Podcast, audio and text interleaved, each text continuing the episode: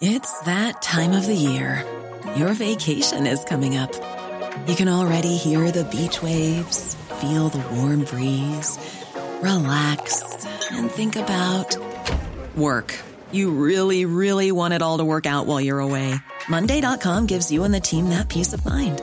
When all work is on one platform and everyone's in sync, things just flow wherever you are. Tap the banner to go to Monday.com.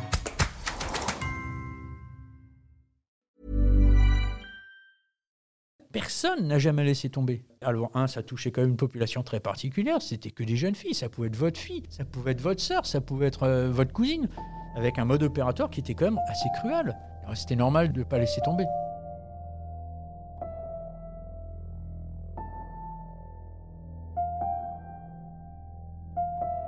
L'affaire de l'étrangleur de Strasbourg a longtemps été le plus ancien cold case de France en zone police.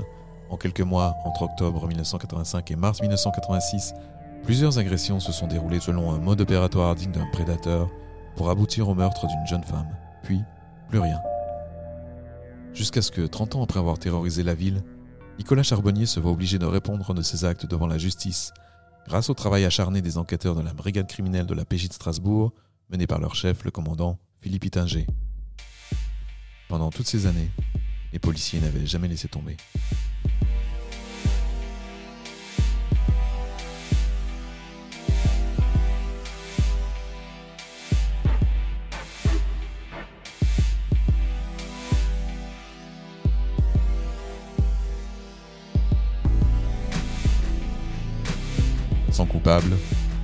Emmanuel Viau, Céline Rousseau.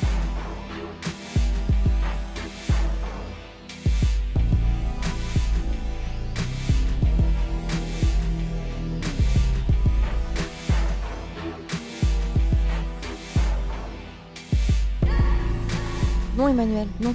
Je comprends Céline, mais si on y réfléchit, Sans coupable. oui je sais, mais Non, mais la série s'appelle Sans coupable. t'as raison, l'affaire de l'étrangleur de Strasbourg a bien été résolue. Voilà. Oui, mais écoute-moi un instant. Quand les enquêteurs de la police judiciaire de Strasbourg ont arrêté Nicolas Charbonnier, c'était le plus ancien cold case de la police française. L'affaire était restée sans coupable, sans coupable, pendant 30 ans. Hmm. Oui, peut-être que vu comme ça. C'est une affaire qui a marqué Strasbourg. Dans les années 80, Strasbourg a vécu pendant quelques mois dans l'ombre de l'étrangleur quand même. Des fillettes, des jeunes femmes agressées à leur domicile en pleine nuit, on n'avait jamais vu ça. C'est vrai. Sans surprise, hein, d'ailleurs, les premiers mois d'enquête se sont déroulés sous une pression médiatique et populaire assez intense. Et puis, plus rien pendant presque 30 ans. Comme si l'affaire semblait condamnée à rester un mystère. Un mystère qu'on va vous dévoiler avec l'aide du commandant de police aujourd'hui retraité Philippe Ittinger. Il nous raconte d'abord comment, jeune policier, il a appris l'existence de cette affaire. Enfin, si t'es d'accord Céline. Allez, écoutons-le. Moi, j'arrive à Strasbourg, donc j'ai une carrière de policier, et j'arrive en fait à la nuit bleue. J'étais à la nuit, et là, pendant une nuit, Christian Kerman, qui est à ce moment-là mon supérieur hiérarchique, me raconte l'histoire de l'étrangleur de la Robertsou, et d'un vieux cold case sur lequel ils ont travaillé il y a très, très, très, très, très, très longtemps, dans les années 80. Ok, on écoute l'histoire, mais comme si c'était une série télé, quoi. hein. on n'y croit plus vraiment, on sait que tout le monde s'est cassé les dents, mais que ça reste quand même quelque part une énorme blessure auprès de tous les collègues qui ont pu travailler dessus. Ok, on passe là-dessus, je fais ma carrière, je quitte la sécurité publique, j'arrive en PJ. Et là, un des premiers collègues que je rencontre me raconte de nouveau cette histoire de l'étrangleur de la Robertsau. Pas parce qu'il avait travaillé dessus, mais parce que c'est le seul cold case qu'on ait. La police à Strasbourg a toujours eu de bons résultats et ce cold case a marqué tous les esprits. Et puis j'arrive finalement à la crime. Et euh, ce dossier est toujours vivant, est toujours en fait dans les esprits des différents enquêteurs qui sont là et qui se sont succédés.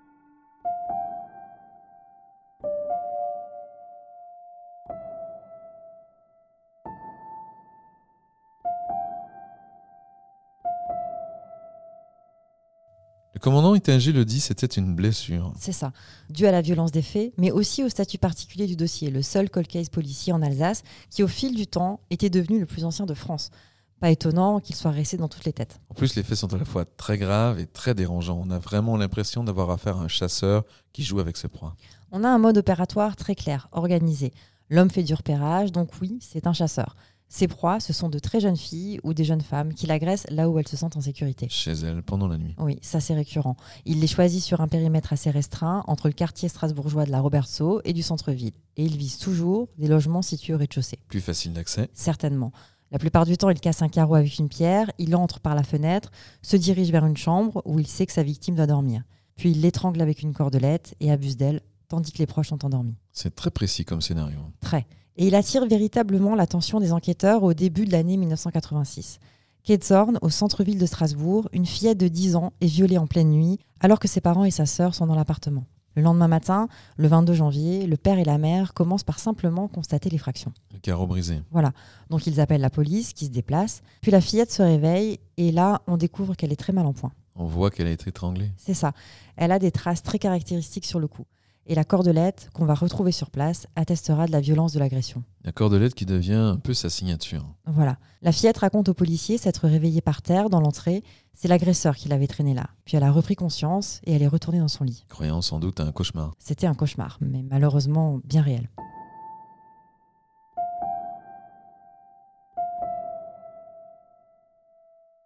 Et surtout, on découvre que c'est pas un cas isolé.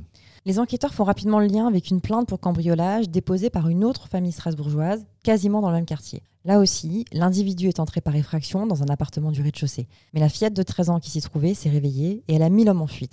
Ça, ça remonte à la nuit du 9 au 10 novembre 1985. À peine plus de deux mois avant l'agression du Quai Du coup, tu t'en doutes, hein, en ce début d'année 1986, toute cette affaire occupe une large place dans la rubrique fait divers des journaux. Et cette médiatisation, elle permet de recueillir d'autres plaintes, à commencer par celle d'une jeune femme qui raconte qu'elle a été arrachée à son sommeil dans la nuit du 10 au 11 novembre 1985 par un individu qui a escaladé la fenêtre de son appartement de la Robertso. Situé au rez-de-chaussée, j'imagine. Exact on retrouve le même mode opératoire. Et cette fois aussi, l'intrus avait été mis en fuite. Ça fait deux fois de suite qu'il est mis en fuite, le 9-10 novembre par l'adolescente de 13 ans et le lendemain, le 10-11 par cette jeune femme. On voit que l'agresseur persévère. Et il avait déjà fait des tentatives avant.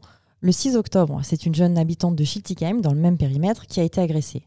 Toujours la même histoire, un inconnu a tenté de l'étrangler chez elle, au rez-de-chaussée, et elle a retrouvé une cordelette au pied de son lit. Encore une victime qui, elle, cette fois, a eu de la chance. Oui, et c'est pas fini. On trouve aussi un père de famille qui raconte avoir entendu du bruit vers 21h dans son logement du centre-ville. Il a allumé la lumière et mis en fuite un individu qui tentait d'entrer par la fenêtre. Et ça, c'était le 14 janvier. Quelques jours à peine avant la grave agression du Quai Tous ces faits mis bout à bout font qu'évidemment, l'enquête prend de l'ampleur et que la traque se déploie dans toute la ville. Hélas, sans résultat. Et la nuit du 19 au 20 mars, l'étrangleur va encore plus loin dans l'horreur. Il tue sa première victime, une étudiante de 17 ans.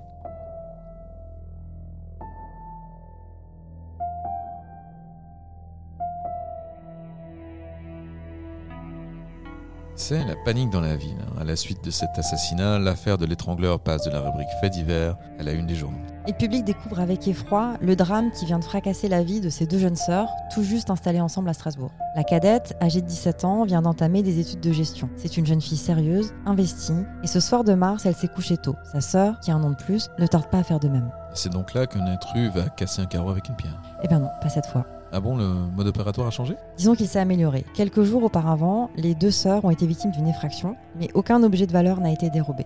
Rien sauf... Ah bah sauf euh, la clé de la porte. C'est ça. Il est donc revenu ce soir-là, est entré par la porte, sans bruit, et s'est dirigé vers la première chambre, là où dormait la plus jeune des deux sœurs. Et puis il l'a étranglée, avec une cordelette, et a traîné son corps à la cuisine où il a violemment abusé d'elle. On va passer sur les détails sortis. Oui. Puis l'étrangleur ne s'arrête pas là. Il se rend dans la chambre de la sœur aînée. Elle se réveille en sursaut et les cris, encore une fois, contrecarrent ses plans. Il s'enfuit. Paniquée, la jeune femme va immédiatement trouver sa sœur et découvre son corps sans vie. Est-ce que la sœur aînée a eu le temps d'apercevoir l'agresseur? Non, il y avait de la pénombre et puis un bas recouvrait son visage. Il est parti sans laisser de traces.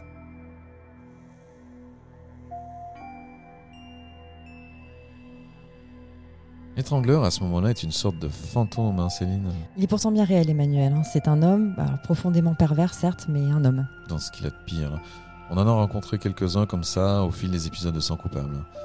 Bon, alors, un homme, contrairement à un fantôme, ça laisse des traces quand même. Une seule, une empreinte palmaire. La paume de la main. hein. C'est ça. Ah ben alors, on pouvait connaître son identité. Et non. Parce qu'à l'époque, un fichier recensant les empreintes des criminels et des délinquants, bah, ça n'existait pas. En France, la première version du fichier national automatisé des empreintes digitales a été créée un an plus tard, en 1987. Tu parles bien là d'empreinte digitale et pas d'empreinte palmaire. Ouais, je vois que tu suis bien. Les empreintes des mains n'ont été ajoutées de manière opérationnelle que bien plus tard, à l'occasion d'une mise à jour informatique en 2010. Ah, c'est rageant. Autrement dit, on a la preuve, mais on n'a pas encore les moyens de la traiter. Et comment c'est venu à l'esprit du policier à l'époque de recueillir une preuve qui allait servir à rien? Ça, je, je sais pas. Une intuition, peut-être. Il pressentait sans doute que la traque serait longue. Le commandant Ittinger parle de lui comme d'un visionnaire. En tout cas, son instinct lui a dicté de ne rien laisser au hasard et que le moindre détail pourrait servir un jour. Le collègue de l'époque qui a relevé cette empreinte palmaire était purement et simplement un visionnaire. À cette époque, on savait que ce n'était pas identifiable et on ne savait même pas si un jour ça allait être identifié, l'empreinte palmaire. Il l'a prélevé en sachant ce que c'était et en se disant on verra bien ce que ça donnera. Là, il faut croire au karma. hein. C'est-à-dire que, en fait, le sort de Nicolas Charbonnier a été scellé ce jour-là, le jour où il y a eu le prélèvement de l'empreinte palmaire.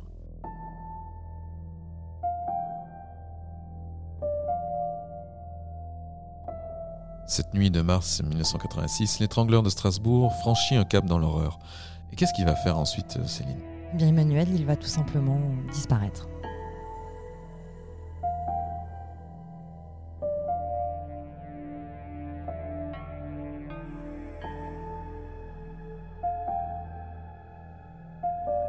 « 30 ans sans coupable. L'histoire de l'étrangleur de Roberto, c'est surtout l'histoire d'une très longue attente. Entre-temps, il y aura eu 150 procès-verbaux d'audition, de nombreuses plaintes enregistrées, où on retrouve parfois le même mode opératoire. Il y a aussi la diffusion, rare à cette époque, d'un enregistrement pour le moins choquant. Un enregistrement, tu dis? La voix de l'agresseur. Ah bon? Mais quand est-ce qu'il a été réalisé? Et puis comment on est sûr que c'est sa voix? En fait, l'enregistrement arrive assez tôt dans le dossier, mais jusque-là, personne ne savait vraiment quoi en faire. Comme l'empreinte palmaire. Comme l'empreinte palmaire, oui. Et on sait que c'est sa voix parce qu'il revendique son crime. Pardon. Ah, Quelques heures seulement après le viol et la tentative de meurtre de la fillette, Kate Thorne, le téléphone sonne dans l'appartement. La mère décroche et là, un homme lui demande des nouvelles de sa fille et raccroche. Oh, pervers. Et en plus, il récidive trois semaines plus tard. Cette fois, c'est le père qui répond. Mais là, Céline ne vient pas me dire que le domicile de la victime n'a pas été mis sur écoute quand même. On a beau être dans les années 80, c'était déjà possible à l'époque, ça. Bien sûr, Emmanuel, c'était possible et la police a fait son travail. Ce jour-là, quand l'étrangleur appelle, le père est prêt, il a été briefé. Mais je t'arrête tout de suite. hein. Non, à l'époque, la police n'était pas en mesure de retracer un appel. Ah, ok. Merci pour la précision. Encore une fois, tu es parfaitement renseigné. On a un extrait de cet enregistrement, on peut l'écouter si tu es d'accord. Oui, mais attention, c'est particulièrement difficile à entendre. C'est la voix de l'étrangleur de Strasbourg et le ton qu'il prend pour narguer la famille et parler de ses actes est terrible. Est-ce que votre fille va bien, celle que j'ai violée la dernière fois? Qui est à l'appareil Bah, devinez, c'est moi qui suis passé la dernière fois.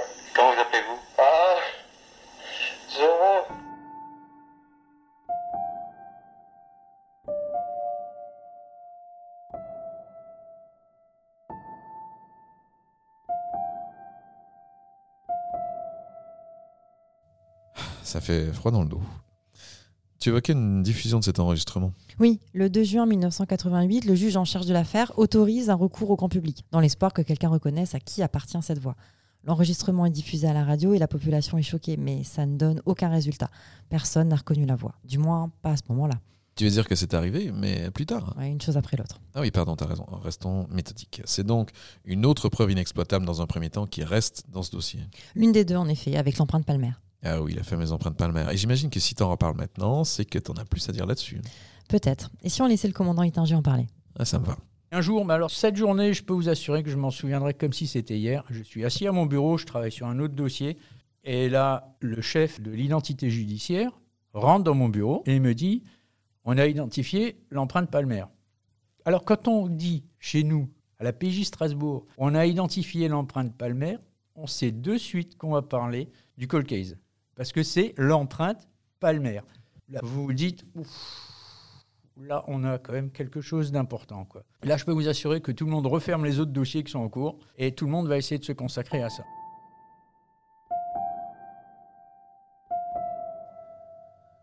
On imagine le branle-bas de combat au commissariat de police de Strasbourg ce jour-là. En toutes ces années, personne ici n'avait perdu espoir. Oui, et comme l'enquêteur visionnaire l'avait imaginé, les progrès de la technologie ont finalement permis d'identifier la fameuse empreinte de la paume de main. Et donc on a enfin un élément factuel dans cette affaire. En septembre 2012, oui. Aussitôt, les policiers se mobilisent, mais ils ne s'emballent pas non plus. Ah mais pourquoi? C'est quand même une avancée formidable dans cette affaire, la seule depuis le tout début. Oui, mais justement, c'est là qu'il faut être malin.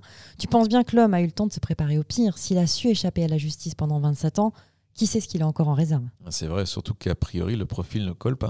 hein. Les empreintes appartiennent à un homme qui a été pris pour un vol tout à fait banal dans un casier de piscine de la région bordelaise. À part ça, son casier judiciaire est vierge.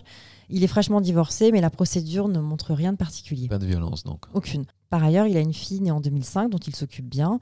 Il vit de petits boulots sans déranger personne. Et sans se faire remarquer, un mec normal quoi.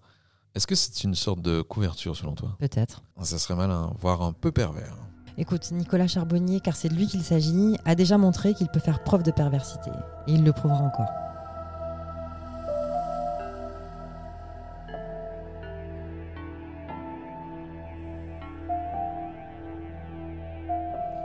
Des recherches menées sur son passé donnent tout de même aux enquêteurs quelques indices.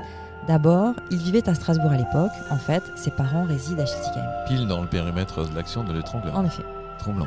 Suffisamment en tout cas pour convaincre les policiers de la crime strasbourgeoise que Nicolas Charbonnier est bien l'étrangleur de Strasbourg. Écoutons Philippe Ittinger nous parler de ce moment charnière. Cet individu qui est identifié, est-ce que c'était un personnel des secours? Est-ce que c'était un voisin? Est-ce que c'était le visiteur d'un voisin qui a pu avoir accès? Est-ce que c'était un copain des frangines? Bref, 50 millions de questions par rapport à l'identification de cette personne. Parce que pour être voleur dans un casier et meurtrier à Strasbourg, il y a de la marge, on va dire. C'est un cold case. Il n'y a rien de plus difficile qu'un cold case.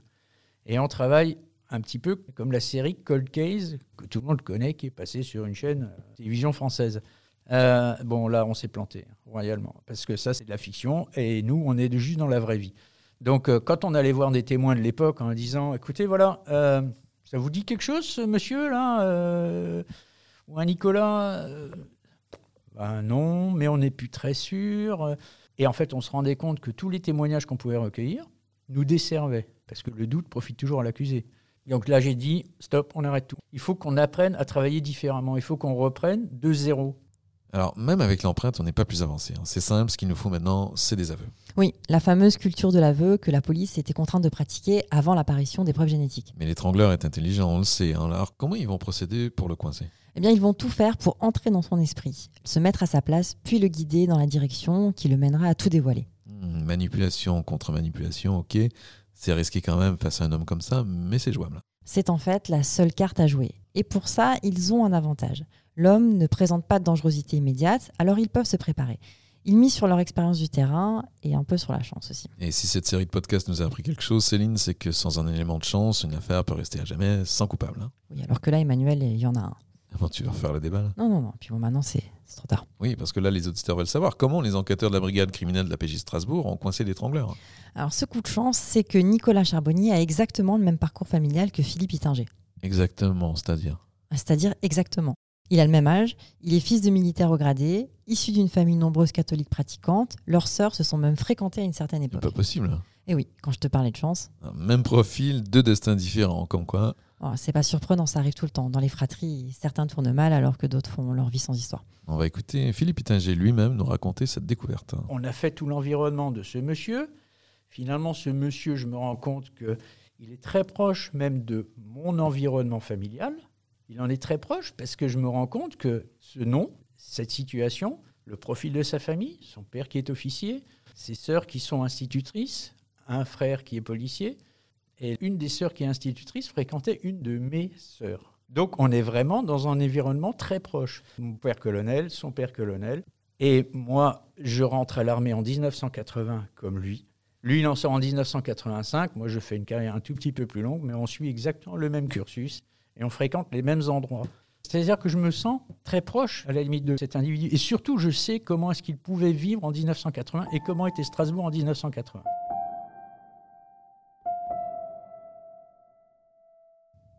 Fils de colonel, devenu lui-même militaire en 1980 au premier régiment du génie d'Ilkirch Grafenstaden, Nicolas Charbonnier a été viré le 30 septembre 1985, Manu Militari. C'est le cas de le dire. Il quitte ensuite l'Alsace quelques années plus tard, en 1992, pour s'installer dans le sud-ouest, en Gironde. Et as-tu remarqué quelque chose dans la description que je viens de faire? Euh, quoi? Un détail. Mais qui, comme je te connais, a son importance. hein. Ok, oui. Tu, tu vois rien? Attends un peu. Euh, militaire en 1980, viré en 85, le 30 septembre. Attends, mais c'est seulement quelques jours avant la première agression recensée dans cette affaire. hein. Ah, je savais que tu trouverais. Ah ouais, je suis malin. Pas autant que toi, mais pas loin. Ok, donc il est renvoyé chez lui le 30 septembre 1985. Et chez lui, à ce moment, c'est à Schiltigheim, chez ses parents. Et le 6 octobre, il passe déjà à l'action. C'est ça. C'est fou. hein. Oui, tu peux le dire. Donc c'est lui, tout concorde. hein. Mais je répète, euh, il faut des aveux encore. Oui, et pendant des semaines, les enquêteurs mettent au point une stratégie. D'abord, il faut à tout prix éviter que Nicolas Charbonnier puisse dire qu'il connaissait la jeune victime de la Robertso. Celle qui a été assassinée, chez qui on a retrouvé la fameuse empreinte. C'est ça. Parce que s'il se présente comme un ami de la victime, c'est fini.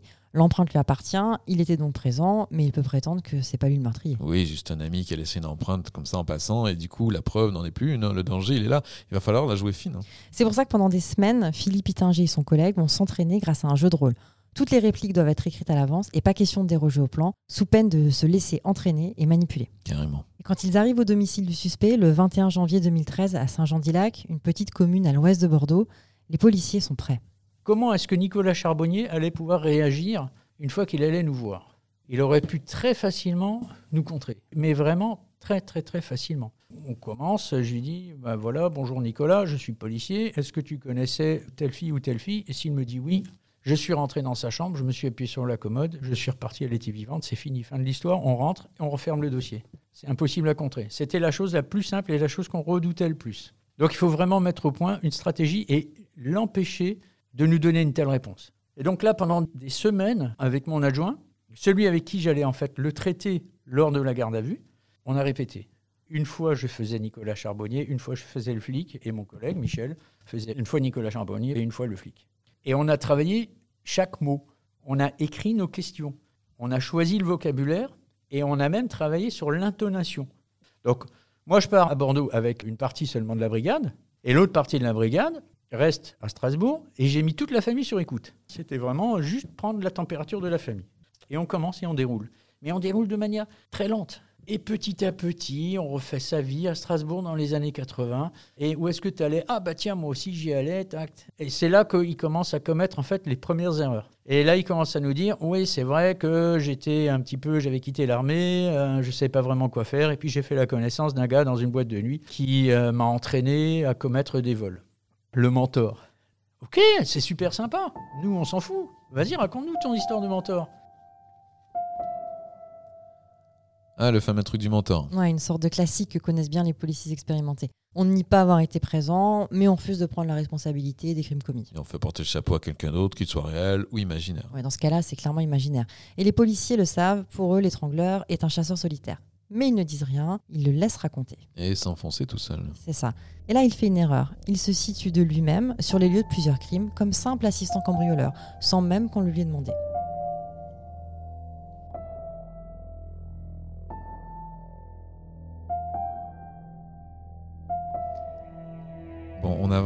Mais c'est toujours pas suffisant, et finalement, on arrive au bout de la garde à vue sans avoir obtenu les aveux. Alors, Nicolas Charbonnier reconnaît des cambriolages, mais nie toujours le meurtre et les agressions. Il a eu le temps de se ressaisir et il multiplie les fausses pistes. Les policiers en ont assez, ils organisent le transfert du suspect à Strasbourg le 25 janvier pour sa mise en examen. Fin de l'épisode bordelais. Eh bien pas tout à fait. Et c'est là qu'une seconde fois, la chance récompense la ténacité des enquêteurs.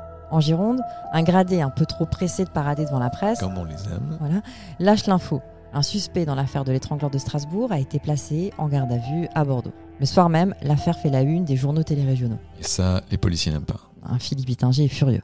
À Bordeaux, l'adjoint de l'APJ, parce qu'on travaille dans les locaux de nos collègues de l'APJ Bordeaux, est un ancien de Strasbourg qui lui-même connaît également le dossier de l'étrangleur de Robertso, puisqu'il était enquêteur à ce moment-là sur Strasbourg. Et bien en fait, quand on lui a dit c'est bon, c'est lui, il appelle France 3 local, Bordeaux, Aquitaine, je sais pas quoi. Qu'est-ce qu'a fait France 3 local? Ils ont appelé France 3 Strasbourg. France 3 Strasbourg, ils font quoi? Ils ressortent leur cassette de euros. La famille est avisée hein, que Nicolas est en garde à vue à Bordeaux. C'est pour ça qu'on les a mis sur écoute, pour voir leur réaction. Mais là, on n'avait pas encore trop de réaction. Au début, j'étais vraiment en colère. Je déteste qu'il y ait des fuites dans la presse hein, quand une enquête n'est pas finie. J'ai même été crié dans le bureau du directeur adjoint là-bas en disant de toute façon, il n'avait pas à se mêler de nos affaires.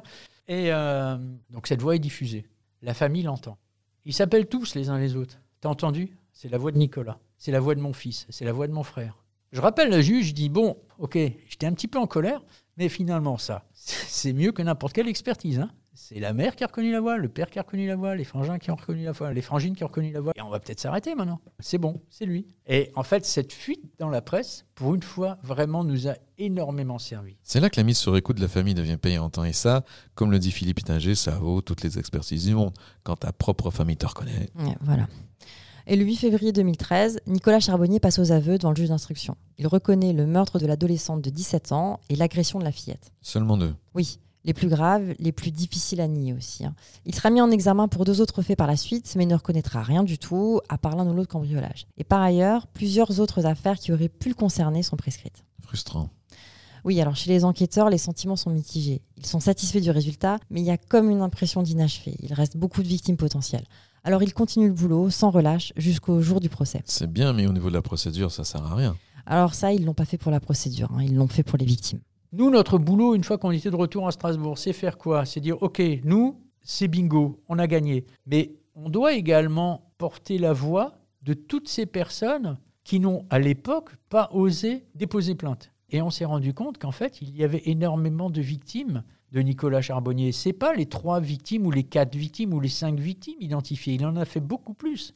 Et en fait, c'est pour ces personnes-là qu'on a travaillé. C'est pour cette majorité silencieuse ou cette majorité oubliée.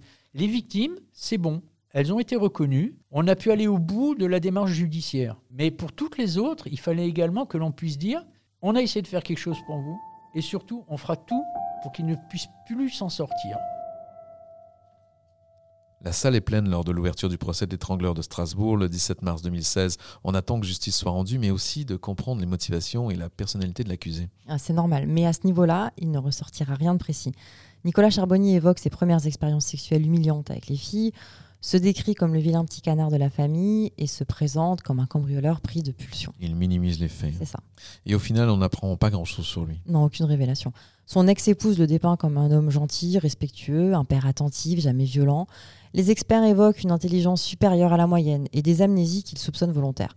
Certains relèvent aussi une sorte de trouble de la personnalité. Un dédoublement? Ah, ça, c'est dans les films Emmanuel. Hein. Dans la réalité, les choses sont beaucoup moins claires.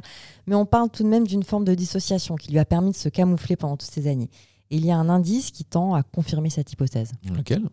Pendant le procès, Nicolas Charbonnier a tenté d'expliquer comment il a pu s'arrêter d'un coup après avoir commis ces crimes particulièrement horribles. Parce qu'il s'est vraiment arrêté hein, en 1986, hein, et c'est d'ailleurs assez étonnant. Oui, et pourtant c'est vrai. Les enquêteurs ont eu beau chercher, ils n'ont rien trouvé d'autre pendant les 30 années précédentes. Et ce qu'il dit devant le tribunal, c'est qu'il ne se reconnaît plus aujourd'hui dans le jeune homme qui a commis ces actes. Comme si c'était pas lui, mais une autre personne. Ouais, voilà. Un peu mince quand même, hein, comme analyse psychiatrique. J'en ai conscience. Une autre hypothèse, complémentaire peut-être, veut que l'étrangleur ait cherché à exister, à être pris au sérieux. Le nom Zorro qu'il donne donc dans l'enregistrement serait un personnage vengeur de ses propres échecs. En quelque sorte. Nicolas Charbonnier, en fait, au bout de cinq ans, l'armée française l'a foutu dehors. Point. Mais son père est colon. Son père, et je crois même, a été major de promo de Saint-Cyr. On voit un petit peu la différence. Hein. Donc, il a cherché à s'affirmer et il a sombré dans la délinquance. Et à ce moment-là, dans la délinquance, il a voulu être le meilleur, c'est-à-dire le major de promo de la délinquance. Il a réussi, hein. en tout cas à Strasbourg, au niveau local, il a réussi. Ça, c'est l'analyse que nous, on en a faite, mais je crois que les psys ont fait exactement la même. Major de promo de la délinquance. Bon, soit. En tout cas, il sera sévèrement condamné pour ça. À perpétuité, oui, le 23 mars 2016. Et il ne fera pas appel. Enfin, un peu de décence. hein. Et voilà qui clôt un dossier qui marque encore aujourd'hui la mémoire de la PJ de Strasbourg. Bien sûr, on a quand même une certaine fierté d'avoir résolu le plus vieux cold case de France et même une reconnaissance pour tous les policiers qui ont pu travailler sur ce dossier. Quand je vois le nombre de collègues qui se sont investis dans ce dossier, qui n'ont jamais laissé tomber, c'est pour eux aussi qu'on a fait ça. Là, j'ai travaillé et pour les victimes et pour les collègues. Condamné pour deux crimes, poursuivi pour quatre faits, six agressions lui ont officiellement été attribuées entre octobre 1985 et mars 1986, mais Nicolas Charbonnier, l'étrangleur de Strasbourg, est soupçonné par les enquêteurs d'avoir commis de nombreuses autres agressions à l'époque. Oui, n'oublions pas qu'on était dans les années 1980. Déjà aujourd'hui, une grande part des femmes victimes de violences ne portent pas plainte. À l'époque, c'était encore bien pire. hein. Le jour du procès, d'ailleurs, on remarque la présence de nombreuses femmes dans la salle d'audience. Toutes auraient pu être âgées de 10 à 20 ans au milieu des années 80. Les victimes Les enquêteurs le croient. En tout cas, l'étrangleur a sans aucun doute sévi de manière encore plus large. On ne le saura jamais. Et ça, Céline, c'est une dimension qui caractérise aussi un cold case. Oui, Emmanuel, je le reconnais. Ah, ça me fait plaisir d'entendre ça, c'est pas si souvent. T'emballes pas non plus, ça va pas arriver tous les jours. Les conscience, figure-toi, mais je profite du moment. Vas-y, profite.